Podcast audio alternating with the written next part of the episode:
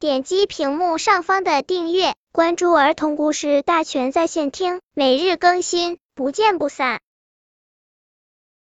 本片故事的名字是《小雨点来过了》。小雨点迈着轻快的脚步来了。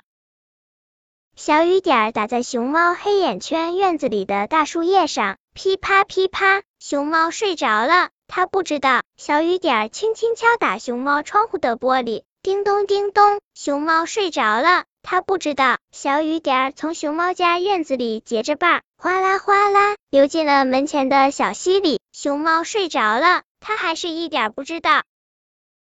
雨停了，熊猫黑眼圈睡醒了，它伸了个懒腰，走出屋子。门外的空气好清新，好湿润。熊猫伸出手掌说。谁来过了？谁来过了？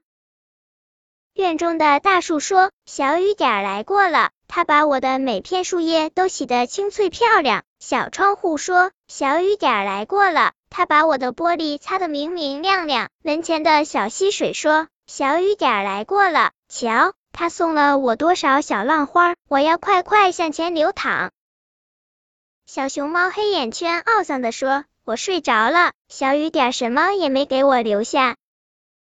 正在这时，从熊猫黑眼圈屋前的竹丛上滴下一滴晶莹的小雨点，正掉在它的鼻子尖上，又有一滴掉在它的脚趾上。熊猫黑眼圈低头一瞧，它家竹丛前湿润的泥土里钻出几只嫩嫩尖尖的小竹笋。熊猫黑眼圈弯下身子瞧着，他说。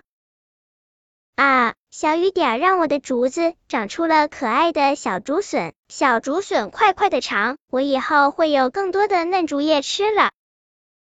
熊猫黑眼圈向着蓝天，向着蓝天飘过的云朵说：“小雨点，谢谢你们，下次你们来的时候我不睡觉，我要你们淋淋我的鼻尖，淋淋我的黑眼圈，还要淋淋我的脚和手掌。”本篇故事就到这里，喜欢我的朋友可以点击屏幕上方的订阅，每日更新，不见不散。